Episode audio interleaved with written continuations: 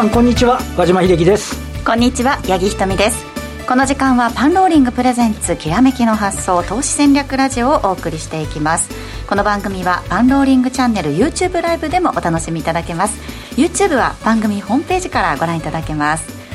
さあ早速今日のゲストをご紹介しましょう。個人トレーダーの竹蔵さんです。よろしくお願いします。よろしくお願いいたします。今日はねこの後あのみんな野球ファンでいるのであの ドラフトドラフトがね気になって気になって 仕方がないところではあるんですけれども、えー、なかなかここでそのパンローリングからのお知らせもですねなんとちょっと野球の方が絡んでいるということで。はい。えー、11月6日土曜日に総合取引所1周年記念そして CME 原油上場記念としてオンラインセミナーを開催しますこちらの登場人物のがですね、えー、50億を稼いだ日本を代表する個人投資家でおなじみのテスタさんそしてメジャーリーガーとしても活躍した上原浩二さん 登壇される、ということなんですね。まあ、皆さんも説明するまでもないとは思うんですけれども上原さんは読売巨人に入団。その後えー、その年に最多勝そして最優秀防御率最多奪三振最高勝率を獲得その後メジャーリーグに渡り日本人では初となるリーグチャンピオンシリーズで MVP を獲得。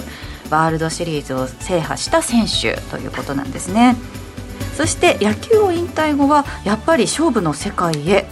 えー、デートリを含め株式投資を始めたとのことで私これ知らなかったんですけど。これね私、まあ、ツイッターでこの前上げたんですけど、えー、ちょうどあの牧原さんいるじゃないですか。元巨人。の、はい、その人と一緒に YouTube やられてて、完全試合の。ちょうど、まあ、このデートレの話をされてましたね、まあ、多分首相は江川さんなんでと。なるほど。そこつながってるんですね。そういうことなんですねまあ、その上原さんが何を考えてどう売買しているかなどあのいろいろ伺っていくということで日本を代表する元野球選手とそしてトレーダーのテスタさんのスペシャル対談があるということなんですね。楽しそうですね。楽しそうですね。八木さん、あの、あれは。司会長。司会呼ばれてないんですよね。ちょっとこのあたり、どちょっとあの、一言ちょっとね。もしあれだったら、なんかこう、スタッフさんとして入れてくれないかっていうので、お願いしようかなと思ったりもしますけれども。えー、このイベントは JPX の総合取引所が日本で CME 原油の取り扱いをスタートしたことを記念したオンラインセミナーになります。竹蔵さんもあのメルマガで原油上昇に伴う関連銘柄を取り上げるなど、こちらも原油注目となってますよね、ね、いきなりこの話題からここに来るかと。ちょっと油断しました。すみませんはい。はい、上原浩二さんやテスタさんも出演するオンラインイベントの詳細は番組ホームページからお申し込みください。それでは早速番組進めてまいりましょう。この番組は投資専門出版社として投資戦略フェアを主催するパンローリングの提供でお送りします。ではここからは和島さんにえー、マーケットに関してお話を伺っていきたいと思うんですが、まあ、月曜日の日経平均ですね、終値、ね、2万8498円20銭ということで、449円26銭のプラスとなりました、まあ、3日続伸ということになってますけれども、はい、引けだけ見るとあの、解説するのは比較的容易で、はい、岸田総理があのまあ、あの先週、岸田ショックとも言われた金融取引課税について、引き上げるっていう、ね、ことを言ってたのを、で海外であのフィナンシャル・タイムズあたりが岸田ショックだって言ってて、だどうもこの連休中のテレビ番組で、それは一旦撤回するみたいな話になったって話なんでしょうけど、ええ、あのこれ、先週末、アメリカが雇用統計あって、雇用統計の結果はまあまあ、あのなんて言いますかね、非農業部門の雇用者数は予想下回ったけど、失業率は改善してたみたいな話なんですけど、でもあの、今朝の東京ってあの最初から高かったわけじゃなくて、ええ、寄り付き直後マイナスなんですよね。そうですね、もうこれがそもそもななんでっていうね、あの CME の値も下回り、あのさらに、さらに遡るとですね、7時半ぐらいのシカゴのあの、えー、時間外の日経平均の先物っていうのは、結構200円ぐらいプラスだったんですよ。あ、はい、あで、やっぱこれはあの岸田発言聞いとるなって言って、うんただなんかみるみるなんか、あの、しぼんでって、マイナスで始まり、で、9時半ぐらいから切り返して、まあ、こうやってプラスになってきたっていうところなんですけど、なので、ちょ高田さん、どうなんですかね、こうちょっとまだ需給のあやみたいなところが残ってるんですかね？そうですね、もう本当に今日ね、寄りついた瞬間というか、はい、まあ、先物見てて、まあ、今、和島さん言われたように、あの朝、今日200円高ぐらいで始まるのかなと思ったら、一点下がってきて、まあ、日経平均だけはマイナス、まあ、トピックスの方はね、あのまあ、プラスで、あの、はい。ずっとプラスだったんですけど、ちょっと日経平均マイナスで、だからその岸田さんのその金融の風の面で、あのこの土日に発言があって、まあ、そこからもうちょっと高いところで寄るのかなと思ったところが、ね、あの安くなってて、そこからでしたからね、一気に。そうなんですよね。この今、100円幅っていうのがもうあっという間だったんで、はい、その日経平均の、はい、それもちょっとびっくりしてますね。はい、そのマーケットでは、その岸田さんのこの当面の間っていう、その当面がどれぐらいなのかっていうのでね、ね。なかなかちょっと話題にもなってましたけれども、はい、そのあたりもちょっとね、今日この後あの武田さんに資料を持ってきていただいて、はいその岸田さんに関して、そうですね、い。ろいろと見ていきたいとは思うんですけれども、ね、日経平均、今日安値が2万7893円で。高いところは2万8581円ですからね、うん、この幅でいうと700円ね、値幅が、ね、結構ありますね。出てるっていう、であとあのもう一つちょっと注目すべきはあのちょ、ちょっと前の話になるんですけど、あのえーと、9月27日からあの10月1日の週、あのこの週はあの売買動向というのは先週の木曜日に発表になったんですけど、この1週間ってあの5日間ぶっ通しで下げて、1477円下げてるんですけど、うん。ここの主体別売買動向で、外国人投資家、現物先物合わせると1兆7566億円乗り越しになってて、で、あの、結果的に言うと、9月14日に日経平均に高値をつけて、で、そこに至るまでの4週連続で、2兆3000億弱買い越してるんですよね。で、今度その、この高値を抜けた後2週連続で、やっぱり2兆円ぐらい売り越してるんですよ。なんとなくね、そこの、まあ、なんで買って、なんで売ったかっていうのは、ちょっと、まあ、なかなか微妙なところありますけど、やっぱその19のあやがまだなんか、ここまで引きずってるようななんかね、感触があるんですけど、武井さん、どうですかね、まあ、ちょっと後ほどそのあたり、詳しくはそうかもしれないけど。いや、もう、とにかくこの岸田、はい、首相というか、この菅さんのあの退陣表明というか、そういうことがあってから、非常にもうボラティリティが高いですよね、日経平均にしても、上がるにしても下がるにしても、まあ、そこのところがあの、もうちょっとちょっと落ち着いた方がやりやすいかなっていうのはありますね。そうですよね、はい非常に今、輪島の今日700円、はい、大体1日5、600円動いてる印象なんで、そうですね、もう少しちょっと値幅がね、あの落ち着いてくれたらいいかなっていうふうには、個人的には思いました、ね、しかもなんか、その午前と午後でちょっと景色が変わるというか、なんかね、強かったのに弱くなっちゃったっていうのとかも、結構見られましたからね、9月の中旬までは、景色が上に変わってたんですよね。はい、であの9月中旬になって、これは今度、下には陰線を長く引くっていう。こんななんか売られるネタあるのかなみたいなぐらいに、そうですね、ね、だからそれでボラが上がってたっていうところが、少し、ね、今、武田さんおっしゃったように、少し落ち着いては。きつつあるかなっていう感触はしますけどね。そうですね。まあ外部環境がね何がこう変わったかっていうところもなかなかはっきりとは言いづらい部分があるんですけれども、アメリカのね債務上限問題にちょっと懸念がちょっと後退したとかっていうぐらいなのかなと思いますけれども。かたやでねちょっとやっぱり原油が7年ぶり高値。っていう、まあ、これもね、あのあのなんて言いますか、あの原油だけじゃなくて、資源がね、みんな上がってきちゃってて、まあ、再生エネルギーをに傾斜したがために、なんかいろんなものが足んなくなってきたみたいな側面もね、あったりするんで、このあたりのね、で、結果的に言うと、アメリカの方でもテーパリング、ね、あの金融緩和の縮小自体が11月スタートっていう発表がありそうだ。やっぱりちょっと金利が上がり始めて、はい、為替がドル高になって、円安になって、そうですね、まあ、あの自動車株なんかにとってはいいかもしれませんけど、ちょっと物価考えるとね、あの資源を輸入にべったり頼ってる日本とすると、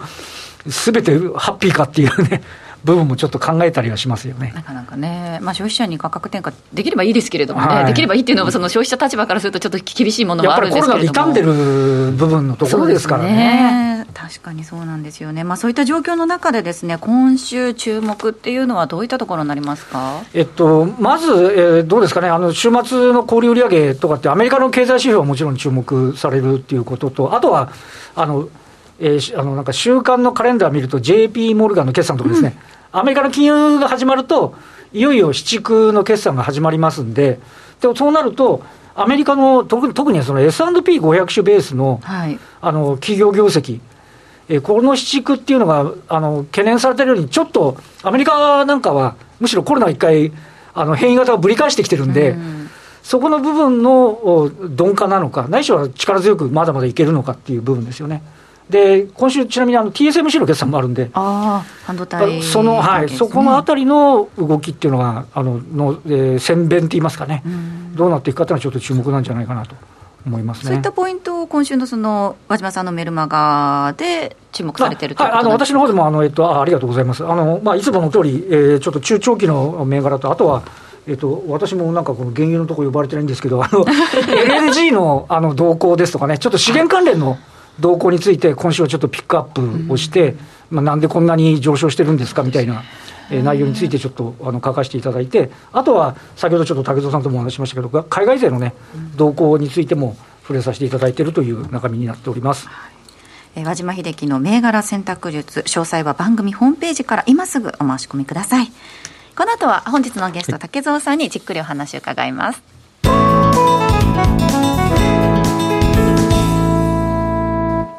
改めまして今日お招きしたゲストは竹蔵さんです。よろしくお願いいたします。よろしくお願いいたします、えー、それでは早速資料を見ながらとい。うことなんですけれども、はい、先ほどもお話ししました、はい、今日は岸田総理のこう所信表明のところから見ていこうという話ですね。そうですね、まあ、先週、まあ、所信表明金曜日でしたかね行われたんですけど、えー、とまず言えるのは去年の菅さんの所信表明をちょっと思い出したときにで、まあ、ここでも多分あの言,、はい、あの言ったと思うんですけど、すっごいあの具体的なことが多かったんですよね。はい、あのまあ、携帯電話引き下げ、あと不妊治療だったり、まあ一番はあのカーボンニュートラル。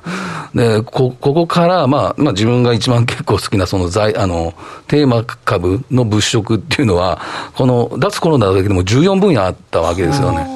まあこれ、まあ12月に、ね、あの出たんですけど、えーすごいだからこう幅広い分野でこう物色対象があったっていうのが正直なところだったんですよ。はい、で、その後も本当にこういろんな EV だったり、えー、まあ半導体もそうですね、あと洋上風力とか、いろんなその脱炭素銘柄がこう来てくれて非常にこうやりやすい。マーケットがちょっと活気づくきっかけにはなったということですね。具体的でしたね、本当に。すごい、あそこまでちょっと具体的なあのことも言われる首相珍しかったっていうのは、まあ安倍さんの時はもうはっきり言って金融緩和の方があって、大きな流れでしたね。大きな流れで、その、まあ、金融株はとかいうのはあったんですけど、うん、菅さんの場合はすごいこう具体で挙げられてやったので、銘柄がすごいこう絞りやすかったっていうのがあっ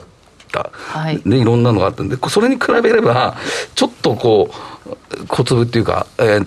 まあ、従来、まあ、この菅さんの、あのー、継承というところもあるんでしょうけど、そんな目新しいのがない。これはまずちょっと言っておきたいのかなというふうに思いました、ね、改めて物色材料にされるっていう部分がちょっと少ないのかなっていうことなんでしょうか。ですね。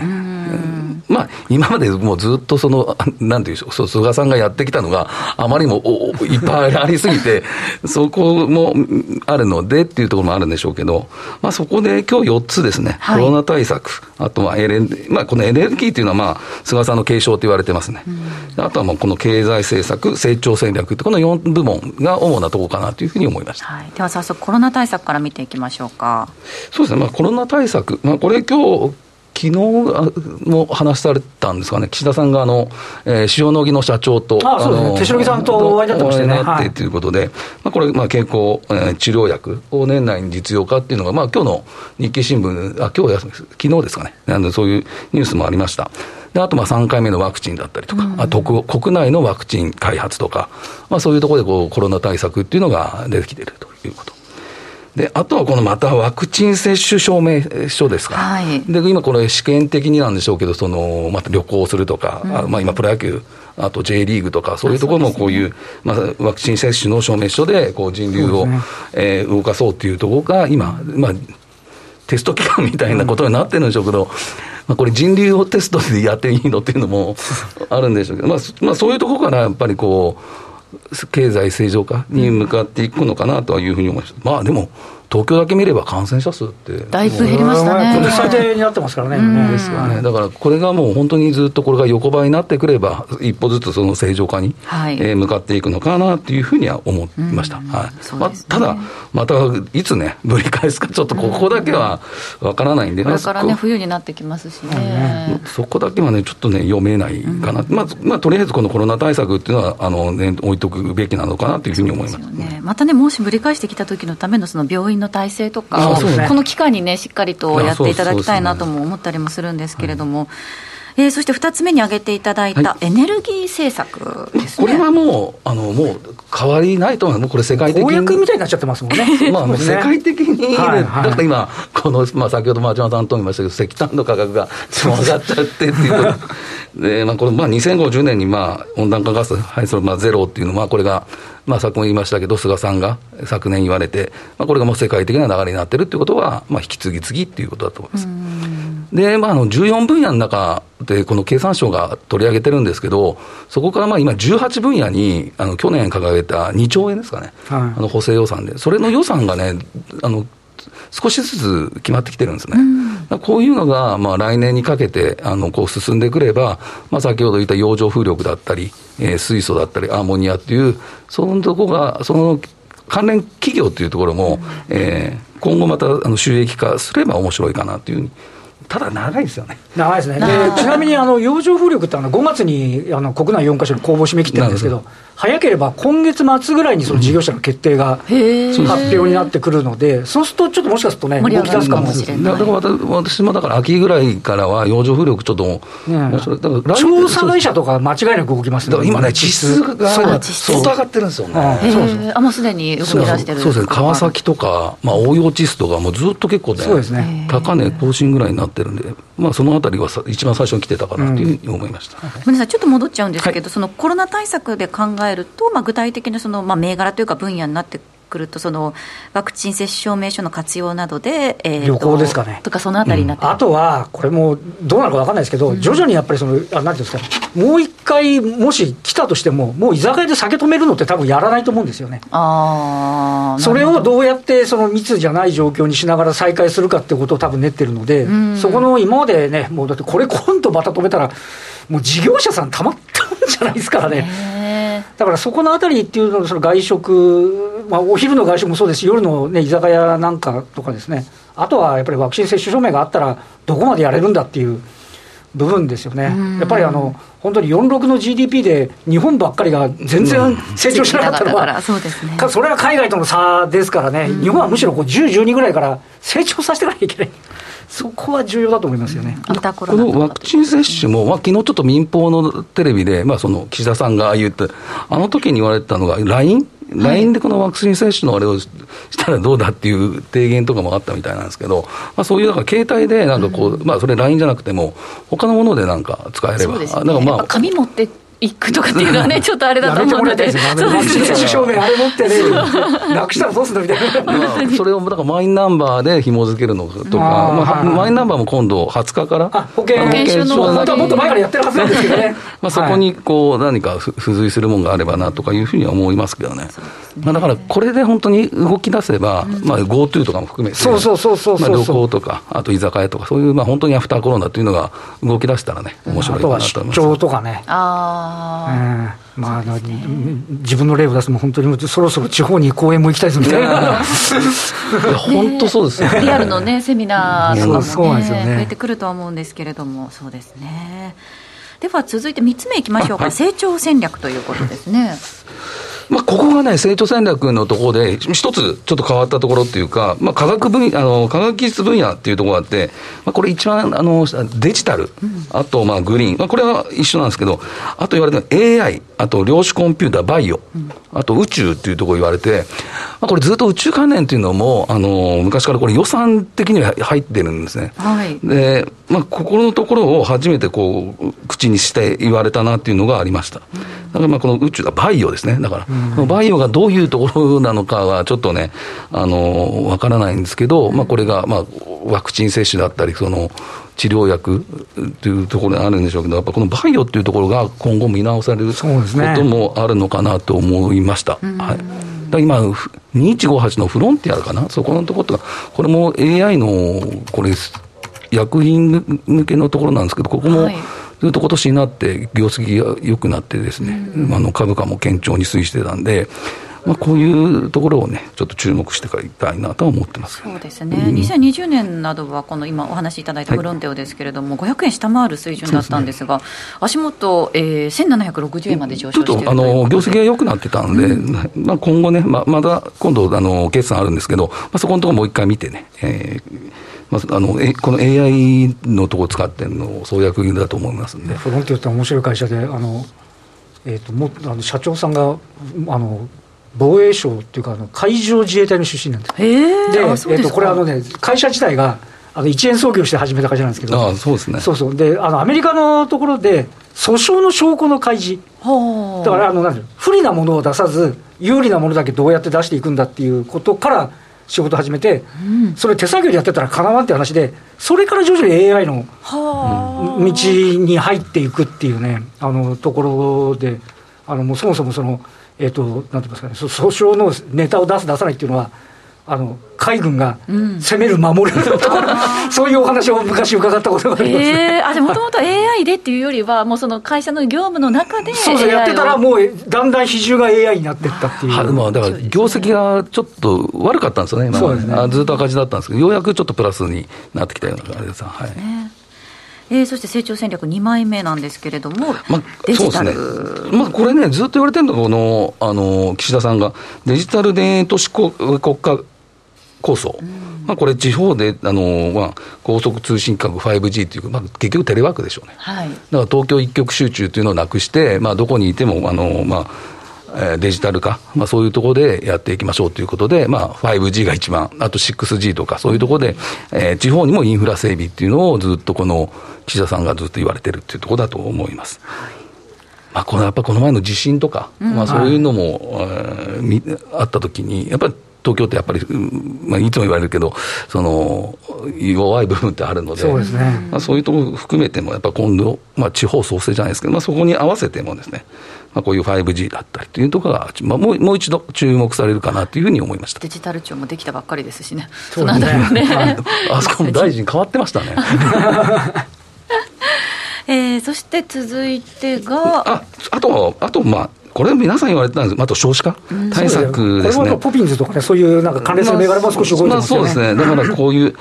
まあ、この4候補いらっしゃいましたけど、すべてこの少子化対策っていうの言われてたっていうのがあったんで、はい、ただここのね、少子化対策っていうのもなかなか、上がらないのが 特徴かなっていうのがあります、ね、成果が出るものでもなかなか難しいところではありますからね。まあ、そのあたり、ちょっとあれかなという。はいで、このまあ経済政策に当たるのか、ね、当たらないのかっていうのがあるんですけど、まあ、これ一つの方は、あの、まあ、昨日、あのー、まあ、今回撤回という形してますけど、まあ、あの、まあ、これは、まあ、これ資料作ったときは、まあ、この金融所得課税っていうのが、まあ、ありましたということですね。で、二つ目、これ、四半期決算の見直しって言われて、これ、和田どう思います？これなかなか微妙ですよね。微妙ですよね。これ、あの、欧州も見直してるんですけど、見見直して別に出さなくていいよってなってるけど、みんな出してるんですよね、自主的にね。これ一回始めちゃってるんで、だから義務化を取っ払うっていうのはありだと思うんですけど、実際ディスクローズしなくなったら、それはそれで多分文句が出てくる。株主からっていう株主からって、投資家サイドからすると、これ、あの、今に至るまでそうなんですけど、今回も、あの、第一四半期とかで、進捗率が25%に達してないから、バー売るとかですね、あのもうちょい投資家も長い目で見るようにしていかなきゃいけないんですけど、はい、でも、ないってなると、またそれはそれで不安みたいなね。ということこれは私もディーラーやってる時って、まあ、半期半期だったんですよ。えっと、半年ごと上期と下期。上期と下期。でも2009年、8年ぐらいからまあこうなってきたとは思うんですけど、まあ、やっぱり今、こう四半期ベースに慣れてしまえば、やっぱりやっぱ3か月に1回欲しいなっていうのは、まあ、投資家心理としてはある。ただ企業から見れば、やっぱりね、大変なのは。で大変な割にちゃんと評価されないっていうね。まあだから、まあ、そういうのもそこをねどうするかっていうのは確かにね、まあ、まあでもやっぱりね、まあ、投資家サイトから見たら、やっぱり出してほしいなっていうのはあるかなっていうわれわれちょっとマスコミの立場からも、出た方が材料があって、そうそうそう。話しやすいっていうのはありますよ、ね、さんなんかはこれなくなると、そうですね、間がつながらなくなると、厳し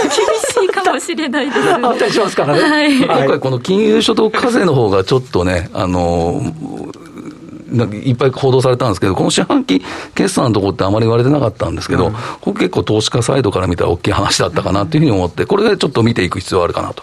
いうふうに思いました。これ、1個目のね、分配なくして成長なしとおっしゃってますからね。いや、それは成長ないと分配ねえんじゃないかっていう、なんかね、そのなかなか、まあ、難しいですね。はいまあ、だからでもここで言われてやっぱり、あの今、この物価がこれだけ上がってくれば、やっぱり給料を上げてもらわないと、ね、やっぱ原油上がって、これ、ガソリンも今、160円、165円ぐらいになってきたりとか、まあ、いろんなこのものの値段が上がっていくと、日本ぐらいですからね、給料上がってないの、そうですよね。他先進国とはみんな大体ね、あのちょっとアジアの国まで含めても上がってて、日本だけずっと上がってないっていう、で、円安になっちなっているっていうね。そこはちょっとね、あのやっぱり給料を上げてほしいところはあるかなというふうに思いました、そうですね、そのあたりもね、具体的なその政策みたいなのが見えてくればっていうところではあると思うんですけれども、ね、なかなかね。はい、さあ、そしてですね。もう一つこれで今回、ちょっと昨日、えー、土曜日ですか、はい、あの、ビッグニュースかなと思ったんですが、この半導体のところですね。この甘利幹事長が今回なられて、で、実を言うとこの甘利、えー、幹事長というのが、その半導体の、えー、会長だったんですよね。で、これ、まあ、安倍さんとかで、えー、日本企業もやっぱり、えー、何兆円以上のあの設備投資をしないと、やっぱり今後、やっぱり他国についていけないよ。うん、でまあ、あって、まあ、今回、この TM、えー、TSMC、ここに今8000億円規模のっていうことで、まあ、日本政府がどれだけ、まあ、半分以上補助すると、まあ、これ日経報道なんですけど、だから、でも今回これ過去最高ぐらいなんですね、補助を。ただ、他国を見ると、やっぱアメリカのこの半導体の投資っていうのは5兆7000億だったり、はい、あとまあ中国5兆円だったりとか。規模がね、やっぱりちょっと違うなっていう印象はありますよね。欧州もやっぱり17兆から18兆ぐらいあるので、まあ、今回まあ、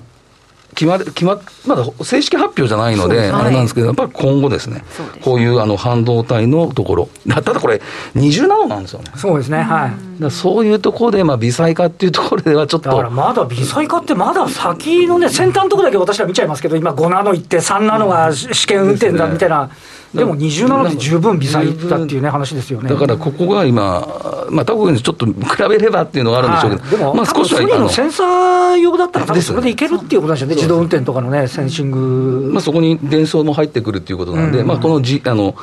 えー、自動運転、うん、まあ、そういうところだったら、ここのとこからいけるのかなという、まあ、ここは結構絡んでくる企業って、あの TMC のところ、結構あると思うんで、うん、そこのところは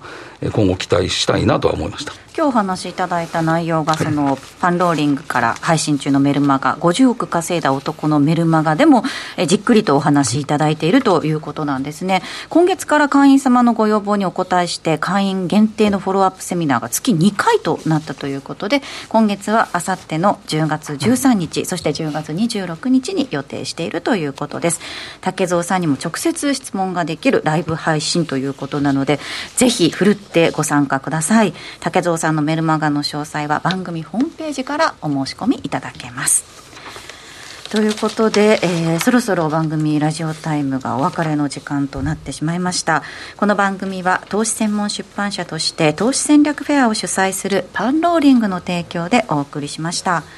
この後は引き続き、はい、パンローリングチャンネルの限定配信で、えー、YouTube で竹蔵さんにまだ資料をお持ちいただいておりますので、はい、えー、じっくりとお話伺っていきたいと思います。えー、和島さんのメルマガそして竹蔵さんのメルマガに関しては詳細番組ホームページからぜひチェックしてみてください。さあこの後もパンローリングチャンネル限定配信で引き続きお楽しみいただきます、えー、ラジオの前の皆さんとはここでお別れです。来週も素敵なゲストをお招きしてお話伺っていきます。パンローリングプレゼンツきらめきの発想投資戦略ラジオ、えー、今週はこの辺りで失礼いたします。